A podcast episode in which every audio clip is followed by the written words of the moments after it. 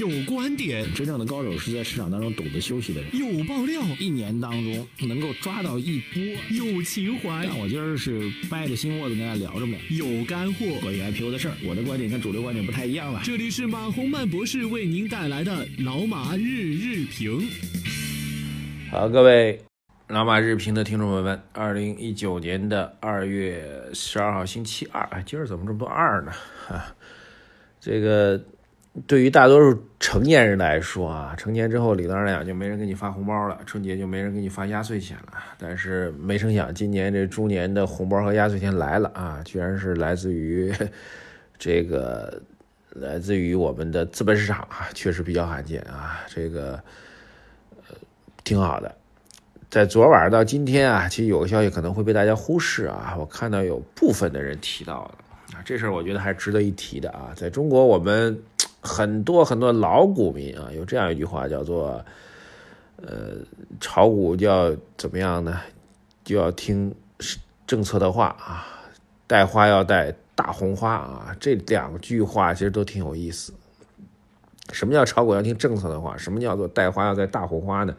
先说带花要带大红花啊，带花要带大红花，其实是价值投资的一个基本逻辑啊。什么意思？就比如说我我我接触过啊，蛮多的这所谓价值投资者吧，他们其实讲起来他的原则，他们都比较简单啊。原则很简单，落实很难啊。原则很简单，什么原则呢？首先选这行业要足够牛，行业要有发展的良好的发展前景啊。然后行业当中有良好发展的行业当中，选择这个行业。排名第一位的，而且具有护城河、具有垄断效应、别人进不来的这样一个公司啊，那么第二和第三都不选啊，这就是为什么，比如白酒行业当中，很多人就只投资茅台啊。我身边看到的所谓价值投资者，号称只投资茅台，只买茅台，其他一律一律都不买，什么五粮液、什么汾酒，通通都不看啊，这样人挺多的啊。这个这就是所谓。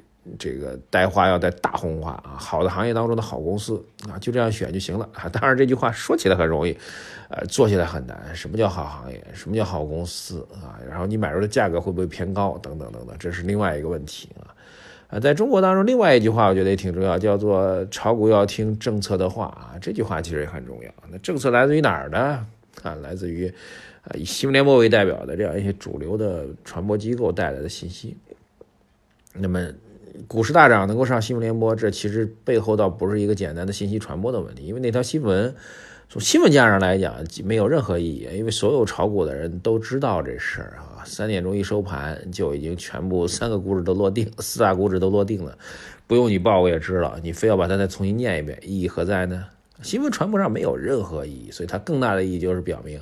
对股市的上涨，是我们监管部门或政策引导的机构方面是乐见的。这件事情我们之前曾经跟大家分析过，这件事情今天呢不妨再拿出来提。股市对于宏观经济的增长来说，特别对于消费增长来说，具有反作用力啊，这一点我觉得是毋庸置疑的哈。这个身边在过去这一年时间当中，我们之前做过一次调查，各位还记得吧？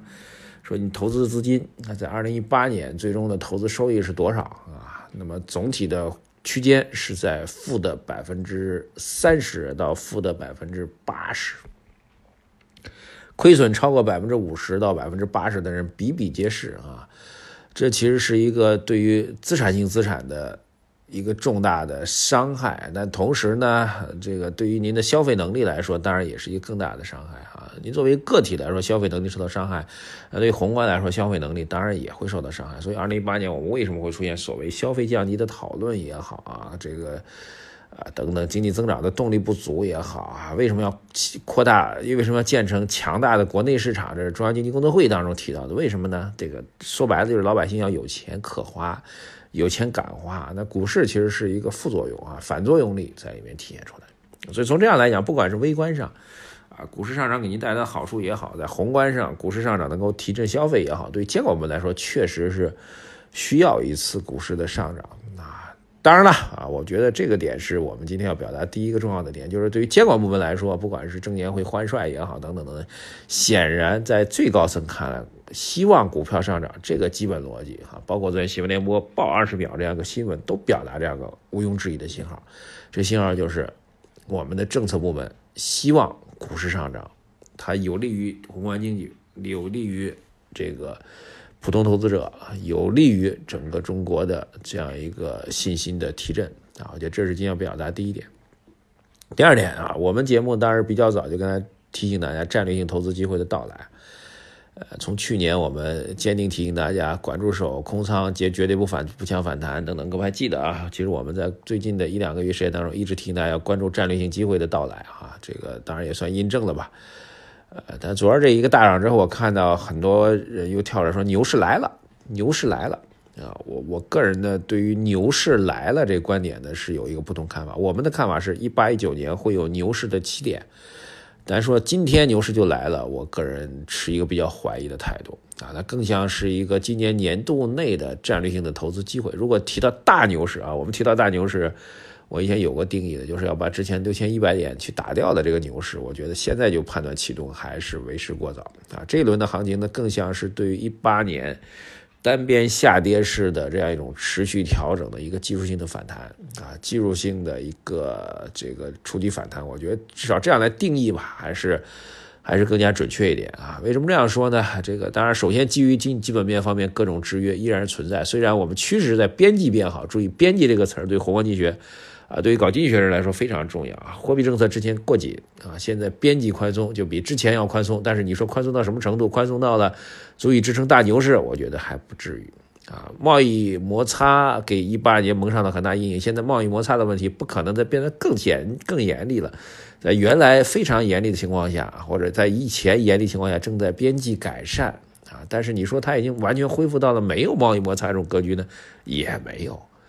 啊，凡此种种吧，宏观数据也是啊，宏观数据，那这个据说金融数据一月份会爆好，但一月份宏观金融数据爆好，那当然对比一八年的预期来说，对于之前的预期来说会边际改善，但是你说立马改善到了我们能够恢复到之前啊经济高速增长的格局，那显然也不可能，所以这三条一摆，您大概就可以确定下来。所以对宏观数据来说，现在是一个修复期；对于股市来说是。针对一八年单边深度啊这种恶性的下跌之后的一个技术上的反弹期，当然对于我们投资人来说，这确实是一个战略性的投资机会啊，我觉得这个是毋庸置疑，战略性投资机会，但是并不等于牛市此时此刻就来了啊。很显然一点，就昨天成交量没有放大，依然是场内博弈。换句话说，昨天之所以能够涨得那么猛，那么这个跟大家伙可能没太注意，跟这个。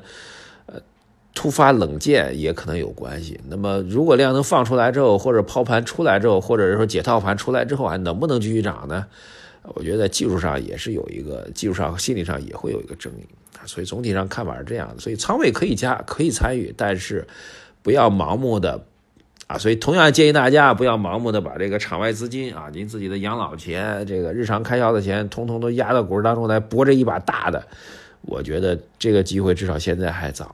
啊，至少现在可能更多的还是你之前套牢盘去去解套，啊，之前这个账面损失去减少这样一个过程啊，我我觉得这个定义还是我个人的一个看法，供大家做一个参考吧。